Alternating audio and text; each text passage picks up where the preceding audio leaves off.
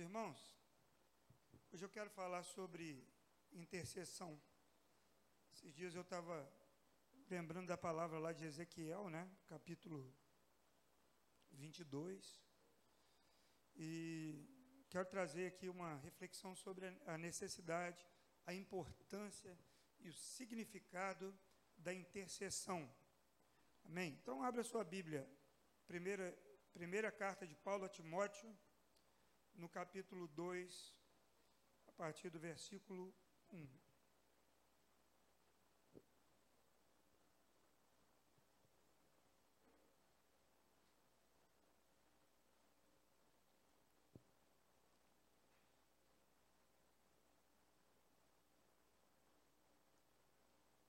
Diz assim: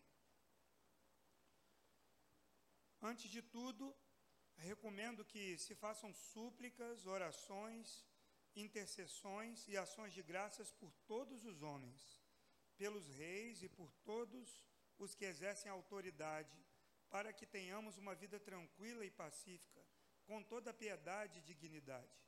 Isso é bom e agradável perante Deus, nosso Salvador, que deseja que todos os homens sejam salvos e cheguem ao conhecimento da verdade. Amém? Então, esse assunto é muito importante para a igreja. Né, algum tempo, conversando com diversos irmãos, falando sobre intercessão, mas é, é, o que, que é intercessão? Qual a importância da intercessão para a igreja? Primeiro, irmãos, o que é intercessão? Interceder é literalmente mediar, significa fazer mediadão, mediação. Né? Interceder é você se colocar no lugar do outro e pleitear ou defender a causa dele. O intercessor é aquele que sabe da causa de alguém e ali levanta suas mãos diante de Deus e começa a orar por aquela pessoa, mesmo ela não sabendo, mesmo ela não sendo cristã, mesmo ela tendo as dificuldades dela, o intercessor é aquele que se coloca diante do Senhor em favor daquela vida. Então você vê no Evangelho o caso de um, de um rapaz que não podia andar, Jesus estava numa casa e eles não conseguiam entrar na casa porque a casa estava cheia. Aqueles quatro homens pegaram, tiraram uma, uma telha lá, umas telhas da casa e desceram o, o aleijado de, de rapel ali no meio da sala. Aí Jesus disse para o homem assim: Você está curado por causa da sua fé. Ele disse: Você está curado por causa da fé desses que trouxeram você aqui.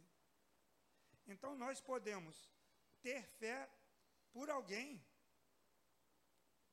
orar e interceder a Deus por alguém que precisa, em favor do fulano, do ciclano, seja seu pai, sua mãe, seu irmão, seu vizinho, aquela pessoa, aquele colega de trabalho. Então você começa a orar por ele.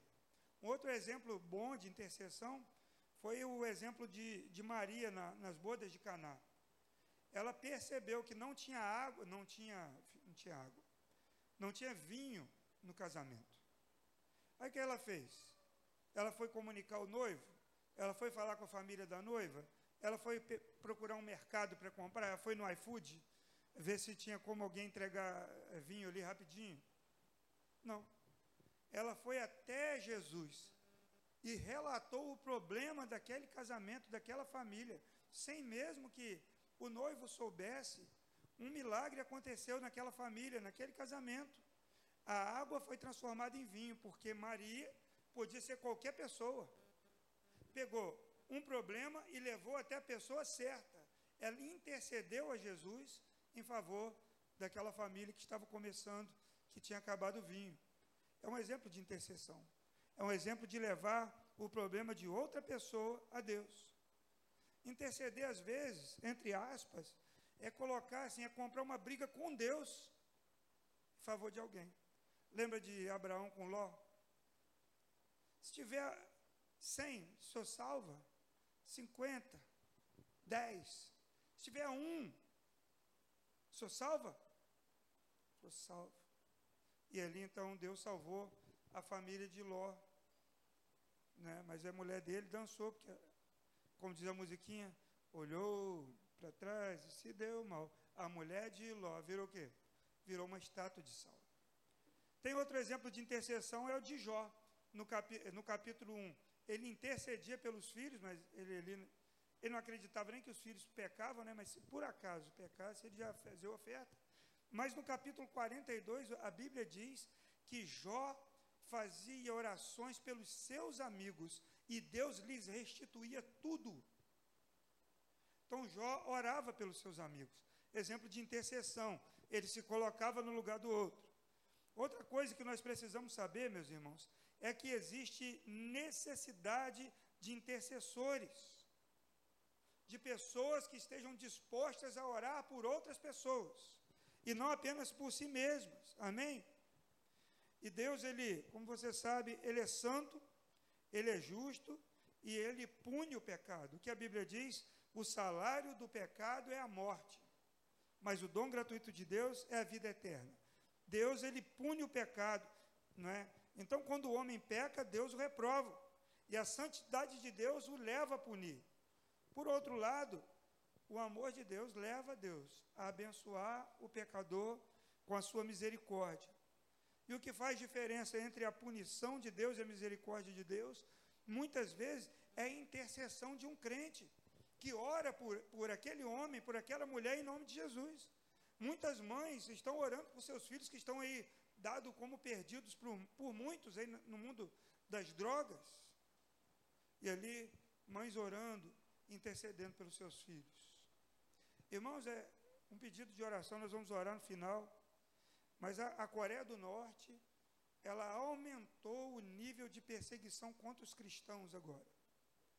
Baixaram uma lei de 2022 que proíbe, já era proibido, mas agora prevê punições maiores para todas as pessoas que andam com Bíblia na mão, porque o Kim Jong-un, ele, ele percebe, ele percebeu que pode surgir um levante contra o governo contra o governo, não, contra a ditadura dele, a partir da, da reunião das igrejas. Então, tem muitos cristãos sendo mandados para campos de concentração na Coreia do Norte, ou sendo executados antes mesmo de chegar lá. Então, é um motivo de oração. É um motivo para você interceder, orar por esses cristãos, para que Deus os fortaleça. Talvez, talvez não, né? Certamente a fé deles está muito maior que a nossa.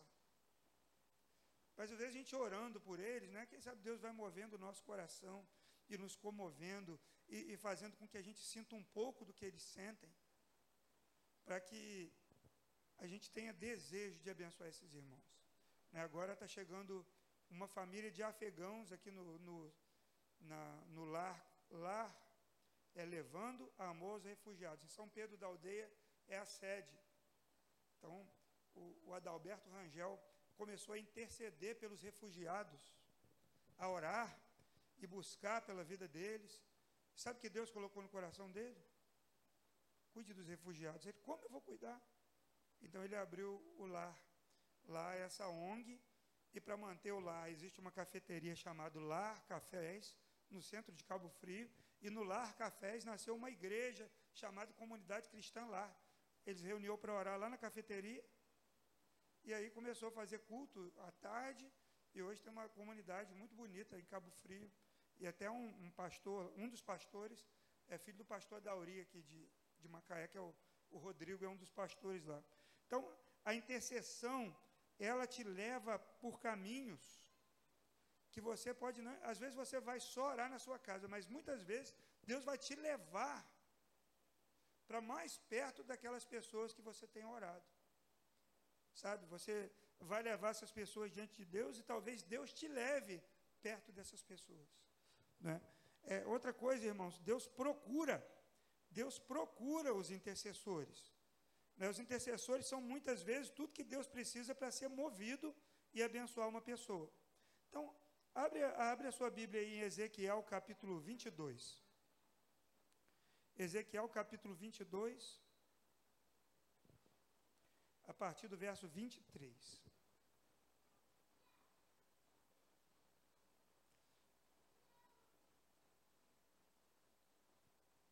Diz assim: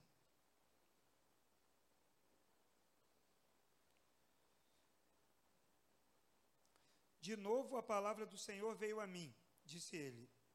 Filho do homem, diga a esta terra: Você é uma terra que não tem tido chuva nem aguaceiros no dia da ira. Há nela uma conspiração de seus príncipes, como um leão que ruge ao despedaçar sua presa. Devoram pessoas, apanham tesouros e objetos preciosos e, fa e fazem muitas viúvas. Os seus sacerdotes cometem violência contra minha lei e profanam minhas ofertas sagradas. Não fazem distinção entre o sagrado e o comum. Ensinam que não existe nenhuma diferença entre o puro e o impuro e fecham os olhos quanto à guarda dos meus sábados, de maneira que sou desonrado no meio deles. Seus oficiais são como lobos que despedaçam suas presas, derramam sangue e matam gente para obter ganhos injustos. Seus profetas disfarçam esses feitos, enganando o povo com visões falsas e adivinhações mentirosas. Dizem assim diz o Senhor soberano Senhor, quando o Senhor não falou. O povo da terra pratica extorsão e comete roubos, oprime os pobres e os necessitados e maltrata os estrangeiros, negando-lhes a justiça. Procurei entre eles um homem que erguesse o muro e se pusesse na brecha diante de mim em favor desta terra, para que eu não a destruísse, mas não encontrei nenhum. Por isso derramei a minha ira sobre ele, sobre eles e os consumi, derramarei a minha ira sobre eles e os consumirei com meu grande furor sofrerão as consequências de tudo o que fizeram. Palavra do Senhor, do soberano, o Senhor.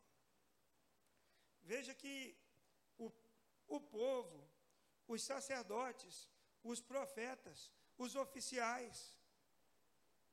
Você acha que o Brasil já está ruim?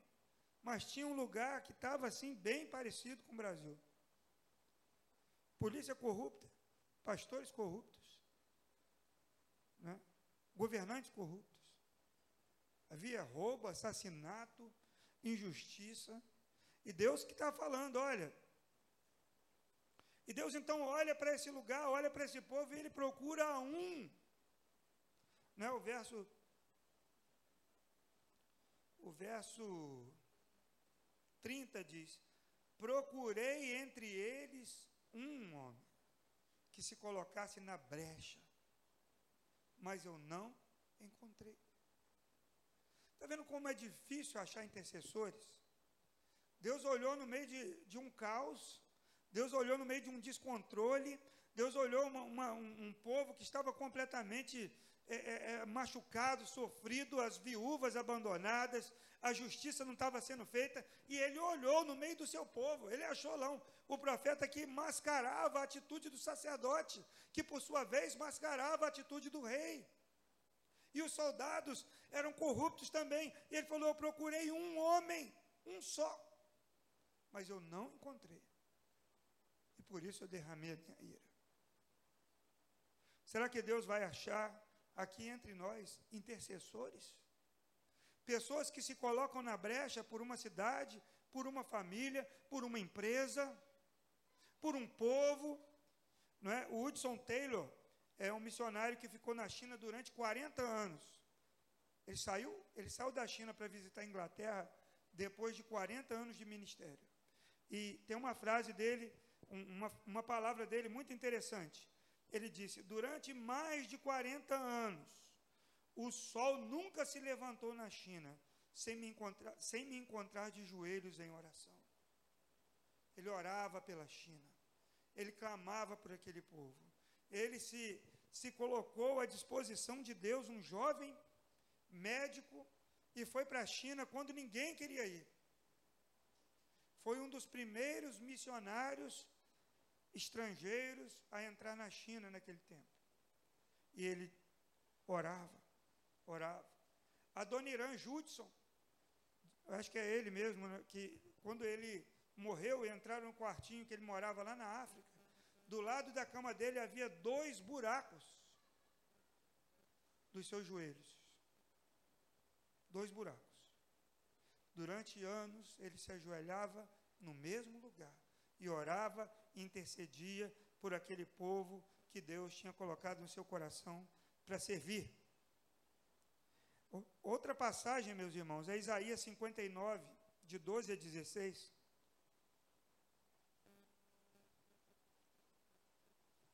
Isaías 59, de 12 a 16.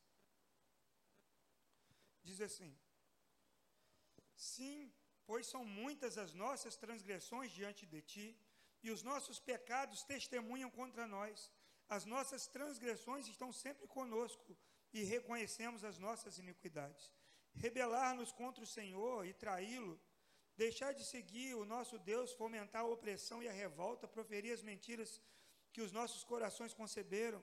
Assim a justiça retrocede, a retidão fica à distância, pois a verdade caiu na, na praça e a honestidade não consegue entrar. Não se acha verdade em parte alguma, e quem evita o mal é vítima de saque. Olhou o Senhor e indignou-se com a falta de justiça. Verso 16: Ele viu que não havia ninguém e admirou-se porque ninguém intercedeu. Então seu braço lhe trouxe livramento e a sua justiça lhe deu-lhe apoio. Veja só, ele olhou e admirou-se, porque não achou ninguém que intercedesse. Ele olhou e, e, e, o que chamou a atenção de Deus não foi as orações que faziam, mas a falta de orações que eram feitas em, em favor daquela situação. Então Deus procura pessoas que estejam dispostas a orar. Amém, meus irmãos? Orar, clamar, se colocar diante dele. Quantas vezes nós rogamos pela nossa nação, Quantas vezes durante esse carnaval de desgraça, de adoração de Satanás, puro e limpo, trono do diabo lá na avenida, lá no Rio de Janeiro, em São Paulo. Sabe, estava conversando com Vívia, é, a escola de samba que ganhou, acho que contou a história do Lampião, né, lá no Rio. Tem tanta história para contar no Brasil, né? vamos falar de cultura, tanta história para contar, não tem? Tendo Lampião, tendo o primeiro advogado negro, né, da cultura negra, que foi o Rui Barbosa, que é até pintado de branco nas fotos, mas ele foi o primeiro advogado negro. É tanta gente. O Brasil é rico em histórias, mas exatamente aquilo que afronta a Deus é que há ênfase todos os anos desses carnavais, nos últimos cinco anos onde Cristo é revistado agora, né? foi revistado lá pelo BOP, e aí virou uma, uma, uma, uma comunidade, onde Cristo é arrastado pelo diabo. Por quê? Porque eles querem afrontar, mas quantas vezes nós oramos, quantas vezes nós intercedemos, quantos acidentes de estrada. Irmãos, no, nosso, no, no interior do estado, morreram 15 pessoas afogadas durante o carnaval. Durante o carnaval foi que caiu aquele, aquele chuvão e todo ano cai um temporal no carnaval. Preço de vida, será que não é uma mensagem para a igreja do Senhor se levantar e começar a orar nesse tempo? Sabe, eu acho que falta em nós esse desejo, porque está bom para nós, né? Nossa casa, estamos seguros. Mas e aqueles que estão vulneráveis? E aqueles que não sabem discernir como o povo lá de Nínive. Jonas estava revoltado. Ele dizia nos desfiles de carnaval de Nínive, sabe o que, que eles fazem, Senhor? Eles arrastam a sua imagem. As mulheres lá dançam peladas, exaltam a sensualidade. Eu não vou pregar em Nínive, porque Nínive odeia. E que seja o juízo de Deus, eu não vou. E aí ele vai comprar uma passagem, ele compra para o outro lado. E aí ele cai na água. O grande peixe engole, vomita ele Nínive. E ele fica chateado, que ele queria era morrer, para não pregar. Ele prega um sermão de sete palavras, correndo. Ele corre na cidade dizendo: Se você não se arrepender, Deus vai destruir todo mundo. E interessante que esse sermão mal feito, com sete palavras, é ouvido pelo rei, e o rei fala assim: todo mundo de jejum até os animais, ninguém vai comer nada, nós vamos colocar cinza sobre a cabeça e se arrepender. O Jonas ficou chateado, ele falou, meu Deus, eu sabia que isso ia acontecer, porque Deus é bom e misericordioso. Ele foi, ah, eu quero morrer, eu não quero ficar aqui, e não sei o quê. E Deus, sabe, às vezes nós somos como o profeta Jonas. Não queremos a salvação, queremos é a destruição. Mas o que Deus está procurando em nós é alguém que se coloque entre Deus e essas pessoas e comece a orar, comece a clamar pela misericórdia. E aí começa a acontecer o problema da mangueira alguns, alguns anos atrás. A, a líder das baianas lá falou que estava com problema, porque não estava tendo baiana no, nova para renovar, porque muita, muitas baianas se convertendo. Então a ala das baianas estava desfalcada.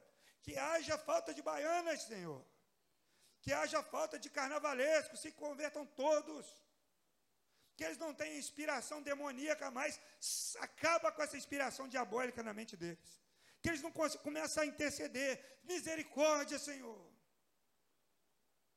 Irmãos, muitas pessoas são salvas da morte porque alguém está orando. Eu soube de uma história de uns missionários que estavam é, lá no Oriente Médio, e pela madrugada, uns irmãos aqui no Brasil sentiram o desejo de orar por esses missionários. E eles estavam se deslocando à noite, por causa do calor extremo. E aí, homens cercaram, pararam, eles viram de longe no carro, uns homens armados. Então, eles pararam o carro para orar a Deus. E do nada chegaram soldados soldados mascarados cercaram o carro em volta. E aqueles homens não puderam chegar. E aí, eles depois souberam que naquela mesma hora que eles estavam lá, Deus tinha levantado um grupo de crentes para interceder pela vida deles. Sabem quem eram os soldados? Anjos do Senhor, que levaram eles até o destino deles. E aqueles homens maus que estavam no deserto esperando aqueles missionários, não conseguiram tocar na vida deles, por causa da, do poder da intercessão. Amém, meus irmãos? Você pode orar por cidades. Né? Por exemplo, Jesus, quando subiu no monte, ele orou por Jerusalém. O texto diz: quando se aproximou e viu a cidade. Né? Lucas capítulo 19, 41. Quando se aproximou e viu a cidade, Jesus chorou. Ele disse: Ah, Jerusalém, Quantas vezes eu quis te guardar debaixo das minhas asas, como uma galinha cuida dos seus pintinhos. Você já chorou por Macaé? Você já sentiu a dor dessa cidade? Você pode orar por pessoas. Jesus orou em João capítulo 17 pelos discípulos e ele disse mais: Eu oro por aqueles que ainda virão, aqueles que ainda vão chegar. Você pode orar pelo culto,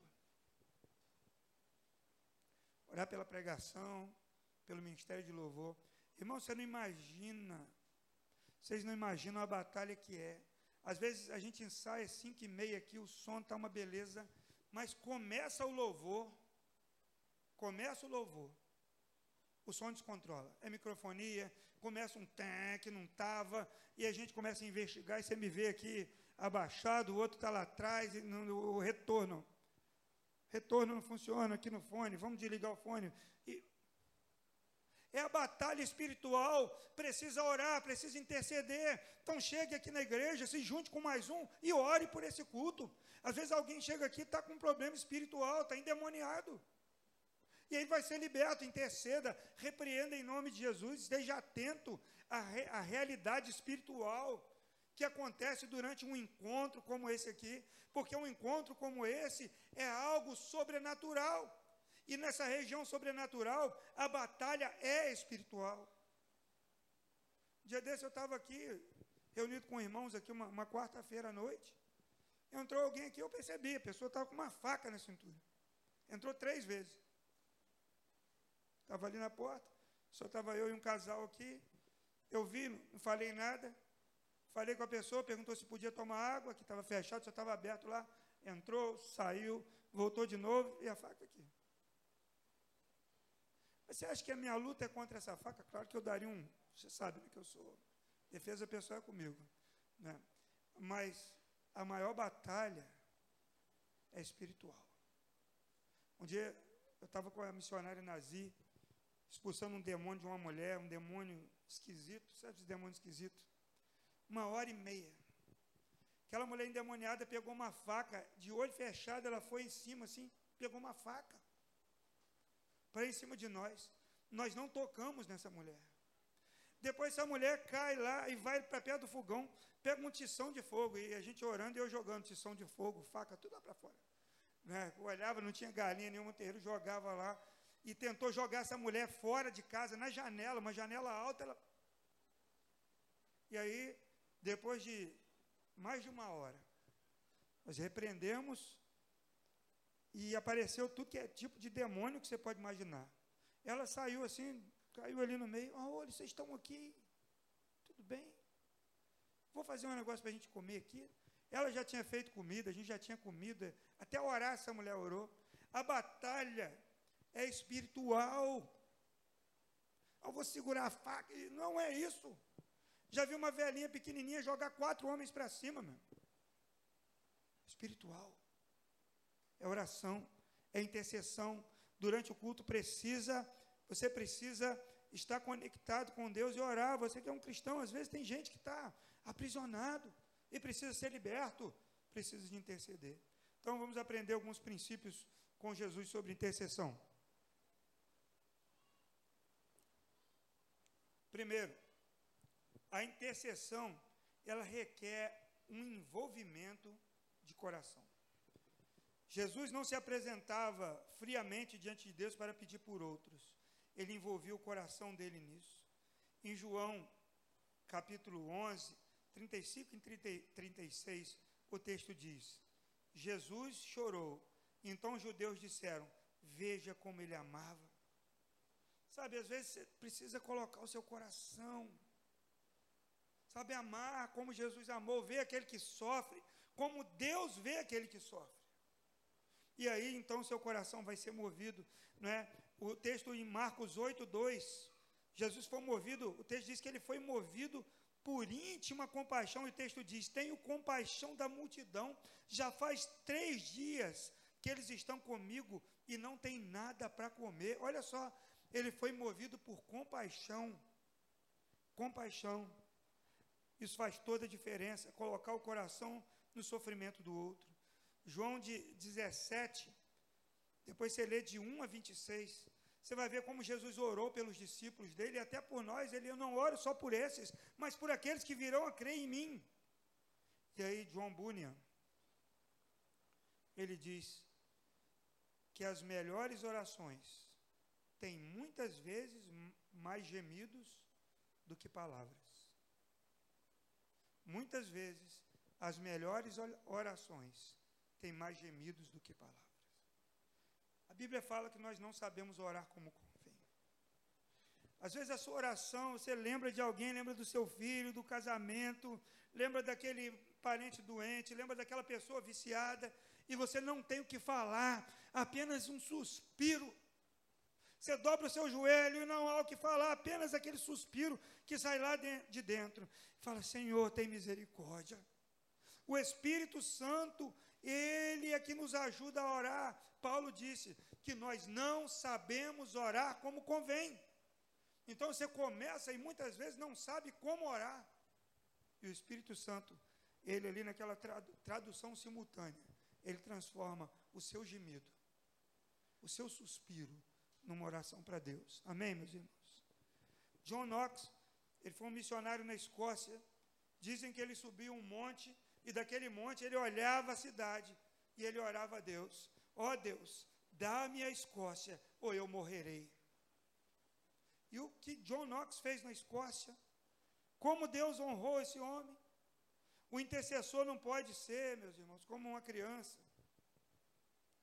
Que durante um piquenique, a mãe, ele olha a mãe lá, a mãe está lá, mergulhada no lago, se afogando.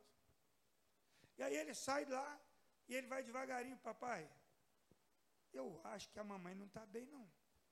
Ela está se afogando. Aí quando parece que ela está se afogando bem calma. Quando o pai olha para lá, ele vê a mãe já quase morrendo, então corre salva. A intercessão, ela tem que ter um sentido de urgência, não pode esperar. Muitas vezes alguém me pede oração aqui, é quase certo que eu vou esquecer se eu não fizer na hora. Então, às vezes, eu falo, vem cá, vamos orar agora aqui, em nome de Jesus. Vamos orar por esse parente, por esse familiar. Vamos orar. Quando você recebe mensagem minha, às vezes na segunda, na terça-feira de manhã, cada nome que eu vou mandando mensagem, eu vou orando. Às vezes eu não sei nenhuma situação específica, mas às vezes eu sei. E ali, sentado ali na cama, mandando mensagem, ou no sofá, Olha, Senhor, abençoe. Senhor, toma nas suas mãos. Senhor, cuida dessa vida. Olha a mãe do fulano, o pai do ciclano, o tio do eculano. Vamos e vou, manda mensagem. Porque é uma, é uma lista de oração. Ah, os contatos do grupo, eles são uma lista de oração muito boa. Pega um grupo da sua família. Você tem aquele cunhado que você nem queria orar, mas Deus quer que você ore por ele. Você ora, Senhor, abençoa esse cunhado meu. Sabe, se Deus vai te encher de amor pelo cunhado, pela sogra, pelo tio, que você não vê muito tempo, mas está ali no grupo. E assim vai nascendo o amor para você interceder. E daqui a pouco você vai começar a orar até por quem você não conhece. Então nós precisamos, meus irmãos, compor aqui na igreja, começar antes do, do culto, um encontro de oração para aqueles que chegam, quiserem chegar aqui dez minutos antes do culto. Nós vamos nos encontrar aqui atrás para orar.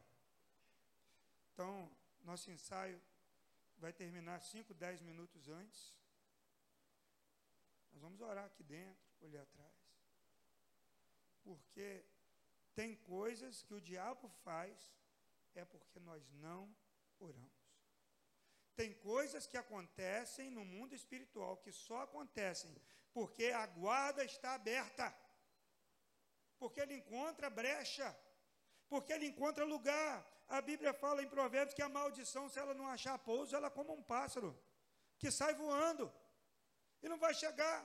E quantos crentes tremem de medo de, de, de, macumba, tremem de medo de bruxaria, tremem de medo de demônio. Ah, se manifestar, eu vou ligar para o pastor João. Eu vou chamar o padre. Eu vou chamar. A Bíblia fala: resistir ao diabo e ele fugirá de vós. Então tem uma coisa errada no seu carro. Pode ser o diabo. Pode ser que ele esteja muito velho também. Mas pode ser que é o inimigo. No caso do meu, ele está internado faz dias já. Né? Tem orado sobre a vida daquele carro. O Senhor, o Senhor desentope. Né? Mas tem coisas que são espirituais. Para quê? Para que o diabo vai mexer no seu carro?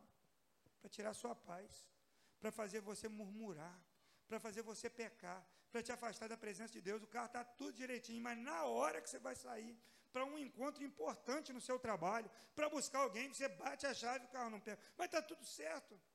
Às vezes você chama o Uber, ele estava vindo, o carrinho lá estava movimentando no aplicativo do nada. O motorista cancela a corrida. Ora pelo Uber, Senhor, Deus te abençoa. Que esse carrinho continue esse caminho, em nome de Jesus. Sai Satanás desse caminho. Você pensa que a vida espiritual ela se resume só ao ambiente de culto? Você pensa que a vida espiritual ela se resume só quando você vai ler a Bíblia e te dá um sono? Você tem insônia quando você lê a Bíblia. Diz que o diabo ele senta aqui na nossa cabeça e bota os dois pés em cima do olho. Aí vai pesando, né? Aí você vai. Ai, sai. Aí levanta, daqui a pouco dorme de novo. Às vezes é só entrar no culto que vem um, um sono. Ainda bem que a Bíblia fala que Deus dá aos seus até enquanto dormem. Então, amém? Está lá escrito na Bíblia. Então a intercessão ela requer um envolvimento de coração, amém? A intercessão profunda Outra coisa, ela exige sensibilidade à voz de Deus. Às vezes você está orando por alguém, vem uma palavra. Está orando, e do nada vem, vem uma visão de uma coisa, uma palavra assim. E aí você começa a orar especificamente por alguém e rogar por aquela pessoa em cima daquela palavra. Aí você encontra com a pessoa e fala: oh, Ontem eu estava passando uma luta. E do nada mudou tudo. Aí você vai saber assim: eu estava orando por ele. Eu estava orando por ela. Às vezes é uma pedra, né? às vezes é um, um símbolo.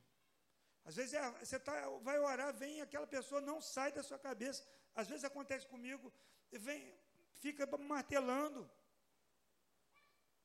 E aí eu vou orar para aquela pessoa, e às vezes é aquela que Deus queria que você orasse. Sabe? Então esteja, seja sensível, amém? Olha o que aconteceu em, em Lucas 31, é, Lucas 22, 31 e 32. Sobre a sensibilidade na intercessão. Diz assim, Lucas 22, 31 e 32. Simão, Simão, Satanás pediu você para peneirá-lo como trigo, para vocês para peneirá-los como trigo, mas eu orei por você, para que a sua fé não desfaleça, e quando você se converter, fortaleça os seus irmãos. Sabe, você está orando por alguém você vê a ação do diabo contra aquela vida. Jesus viu que Satanás queria peneirar, queria cirandar, queria fazer algo na vida de Pedro. E ele falou: Mas eu orei por você, Simão. Sabe, não perca, não deixe é, passar. Se você vai orar, se você está lendo a Bíblia, vem na sua mente o nome de alguém, ore por essa pessoa. Às vezes eu estou em casa e vem uma mensagem assim: Acabei de orar por você. O irmão Neemias. Neemias é um intercessor. E ele, nos momentos de oração, às vezes ele me manda mensagem: Acabei de orar para Deus abençoar você, seus filhos, sua esposa. Olha, você vai ter uma semana, vai ter um dia abençoado. Orei aqui para Deus te abençoar. Você pode fazer isso. E a pessoa vai dizer: Eu estava precisando exatamente dessa palavra. Às vezes vem um versículo. Você pensou em alguém e aí lembrou do Salmo 23, junto com aquela pessoa que você lembrou. Manda para ela. Fala, estava orando por você agora, e o Salmo 23 veio no meu coração. Para você ler aí agora. E ela vai ficar impactada. Sabe por quê? Deus está falando com você, compartilhando o coração, o sentimento dele sobre aquela pessoa. Amém? Então você precisa dizer para o Senhor: fala, Senhor, que o teu servo ouve. Você precisa ter mais do que um par de orelhas, mas um ouvido sensível. Mas o que acontece hoje? A igreja parece que diz assim: ouça, Senhor, porque o teu povo fala porque é muito mais falatório do que ouvir. Mas nós temos dois ouvidos e uma boca, então fale pelo menos a metade do que você escuta. Amém? Outra coisa que a intercessão, ela não leva em conta o mérito. Ou o mérito é, do seu objetivo. Você vai orar só por quem presta? Não, você vai orar até por quem não, na sua cabeça e para a sociedade não vale nada. Deixa eu orar por você. Sabe, aquele, aquele, essa pessoa que você está lembrando que você queria que, né, se arrebentasse, que Deus fizesse justiça e que viesse sobre ela um mal pior do que o que ela te fez. É assim, que Deus é justo, é assim que a gente pensa. Mas Deus está dizendo assim: ore pelos seus inimigos, faça o bem, sirva, não se vingue. Ore para que ele prospere. Ah, eu quero que é, o carnaval é que destrua mesmo, que a chuva caia, destrua aqueles carros alegóricos. Deus está dizendo assim: tem gente ali que eu amo. Ore por essas pessoas. E quantas pessoas são tocadas por Deus lá no carnaval, por, por igrejas que saem de madrugada e vão lá para o final ali da passarela. Eu posso orar por você, eu posso te dar um abraço, eu posso abençoar a sua vida. Olha, está aqui uma água para você tomar. E quantas pessoas se rendem a Cristo ali? Quantas pessoas se rendem a Cristo lá no Círio de Nazaré? quando a igreja está ali orando e falando do amor de Deus e oferecendo ali um abraço, um copo d'água, um cuidado nos pés que estão machucados. Então nós precisamos é, não ser preconceituosos. Se você tivesse na cruz, você ia fazer igual Jesus? Lá na cruz ele falou: Pai, manda fogo nessa turma toda, debocharam de mim. Não, ele disse assim: Pai, perdoa-lhes porque eles não sabem o que fazem. Aí você fala assim: Mas ele é Jesus. Mas o Estevão, que quando estava todo coberto de pedras, ele olhou para quem jogou pedra e falou: Pai, perdoa-lhes, porque não sabem o que fazem. Então, alguém conectado com o coração de Jesus vai ter capacidade de orar e abençoar os seus inimigos. Vai ter capacidade, porque Deus vai capacitar. A mãe lá do Elton Camargo, lembra? Recebeu a orelha do filho deficiente numa caixinha. E ela foi lá declarar perdão para aqueles bandidos. Eu perdoo. Te perdoo. Claro que você não vai querer amizade com quem cortou a orelha do seu filho. Mas ser capaz de perdoar e orar por essa pessoa, porque Deus vai te capacitar. Deus vai te capacitar.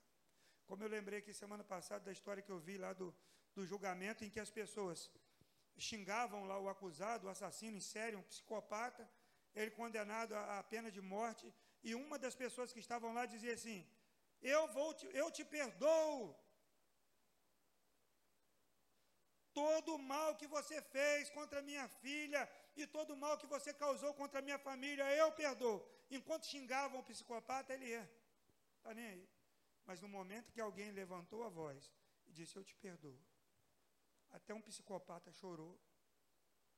Sabe, então, Deus vai capacitando para que você seja capaz de ser movido pelo amor, como Cristo foi na cruz e intercedeu por nós. Porque aquelas pedras, elas não estavam aqui na minha mão, mas aquelas pedras, aqueles cuspes e aquelas chicotadas e aqueles cravos, eles eram meus. Eles, aquelas pessoas representavam a minha vida representavam eu que estava ali. Então, Cristo, ele nos perdoou. Cristo, ele nos perdoou. Cristo levou sobre ele os nossos pecados. Em último lugar, a intercessão, ela deve ser um estilo de vida de todo cristão. Claro que tem cristãos que têm um, um chamado à intercessão que oram mesmo, não se esquecem de nada, que fazem um, um, um canto na casa e são intercessores, que trazem palavras assim do coração de Deus e levam pessoas para Deus. Mas todo cristão deve ser um intercessor. Porque o, o sumo sacerdote tinha na sua mitra ali as do, doze pedras no seu peito, que representavam todo o povo de Israel. E ele ia diante do Senhor para interceder. E a Bíblia fala lá em Pedro que todos nós somos povo santo, sacerdócio real. Todos nós somos sacerdotes diante do Senhor. E todos nós podemos entrar na presença do Senhor e apresentar alguém. Apresentar aquela pessoa que precisa. Apresentar aquele marido, aquela esposa, aquele tio, pai, ou aquele vizinho miserento que te perturba, ou aquele parente que você sabe que está passando por luta, você ir diante de Deus como um sacerdote e falar: Senhor, eu apresento a Ti, salva essa vida, liberta, tira esse vício, Senhor, muda essa família, Senhor, restaure esse casamento, Senhor, cura essa enfermidade. Eu oro agora em nome de Jesus, eu estou diante do Senhor, trava uma luta em favor de alguém porque as nossas orações têm se convertido em orações puramente egoístas. E orações egoístas não têm resposta. Tiago diz que vocês pedem, mas pedem mal. Pedem e não recebem, porque pedem para o vosso próprio deleite. É só eu, é só a minha família, é só a minha igreja, é só a minha casa orar por aquele que, que faz o bem para você, por aquele que é limpinho, cheiroso e bonzinho, é fácil. Agora é, é, é difícil orar por alguém que já te fez mal. Orar por aquele ex-marido, ex-mulher, ex-namorado, ex-abusador. Quantas pessoas carregam mágoas, carregam traumas, carregam marcas porque foram abusadas e não conseguem deitar em suas camas por anos, porque aquela lembrança vem. Sabe, eu li história de um, de um pastor que o, o líder dele, o pastor dele, fez mal para ele e ele não conseguia perdoar de jeito nenhum. Ele fazia as coisas, mas sempre lembrava daquele homem que fez mal para ele. E ele pensou até mudar de igreja e trabalhar em outra cidade, mas Deus não deixava, ele tinha que conviver com aquele homem que abusava da vida dele, ministerialmente. E um dia Deus falou para ele: Você só vai conseguir experimentar a liberdade quando você conseguir orar abençoando o, o fulano. Aí ele falou: Mas eu já oro. E Deus falou: Você consegue orar e pedir para esse que te machucou as mesmas bênçãos que você pede para os seus filhos? Ele falou que o primeiro dia, o segundo, terceiro dia, ele, ele relutava para liberar bênçãos sobre aquele abusador. Só que Deus começou a libertar o coração dele. E ele começou então a orar, orar, orar e abençoar aquele homem. E sobre a casa daquele homem ele pedia as mesmas bênçãos. E ele então abriu o coração e conseguiu perdoar. Então Deus liberou ele para sair para plantar uma igreja em outro lugar com aquele mesmo líder sobre a vida dele. Mas o coração dele ficou livre. Então você precisa aprender a interceder até por aqueles que ferem você. Né? Os discípulos de Jesus, eles aprenderam a necessidade de orar. Pedro, então, ali em Atos capítulo 6, quando houve a necessidade ali do, de levantar os diáconos, ele falou: esses, esses escolhidos vão cuidar da distribuição, da alimentação das mesas, e nós nos dedicaremos à oração e à palavra. A oração é a vida. A oração é a sua conversa diária com Deus. A oração é o que vai te renovar. A intercessão é a semeadura que você vai ver grandes frutos.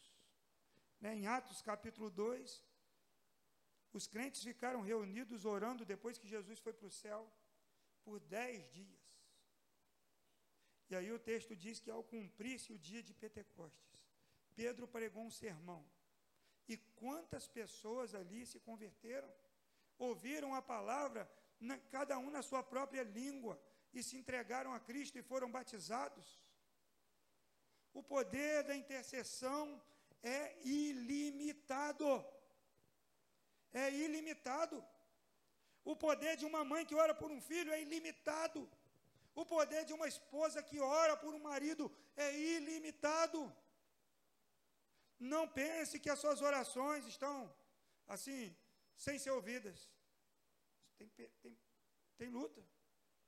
O profeta Daniel estava orando, e quando deu 21 dias que ele estava em jejum e oração, Deus mandou dizer para ele: desde o primeiro dia que você orou, as suas orações foram ouvidas. Mas o príncipe da Pérsia, né, uma figura do diabo, estava lutando. Então eu enviei Miguel para batalhar, para essa bênção ser liberada. As bênçãos espirituais já foram liberadas nas regiões celestiais, mas às vezes o inimigo se coloca entre você e a sua bênção. Então você precisa orar, você precisa interceder. Sabe? Está passando luta, vai lá e ora lá pelo marido, pela esposa, pela filha, pelo filho.